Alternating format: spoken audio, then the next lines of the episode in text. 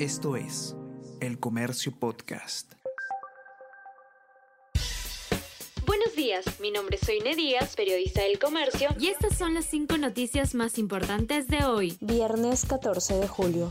Trabajadores son hostigados tras denunciar recorte de sueldos en el Congreso. Tres empleados que acusaron a los congresistas Edgar Tello, Magali Ruiz y Katy Ugarte fueron relegados de sus funciones y señalan que hay represalias. Carlos Marina, que denunció a Ruiz, intentó reubicarse en otros despachos, pero le cerraron las puertas. Hubo pedidos para que no sea contratado, indicó.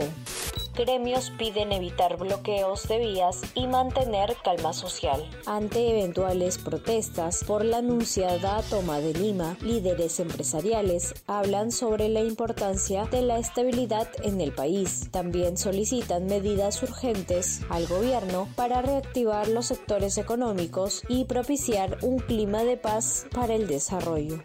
San Marcos y Villarreal suspenden clases presenciales y restringen acceso a sedes a pocos días de protestas. Según la rectora de la Universidad Nacional Mayor de San Marcos, es una medida preventiva ante movilización. La Policía Nacional del Perú refuerza los controles en los ingresos a la capital niega Navias corpus a preparador físico de la U y sigue preso en Brasil. Ayer se difundieron imágenes que registran gestos racistas de Sebastián Avelino durante partido con Corintias. Su pasaporte fue retenido y está a la espera de ser trasladado a un penal.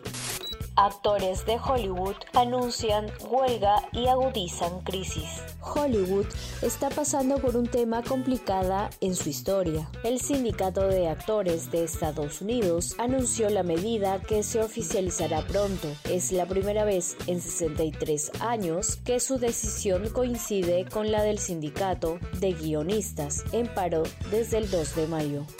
Esto es El Comercio Podcast.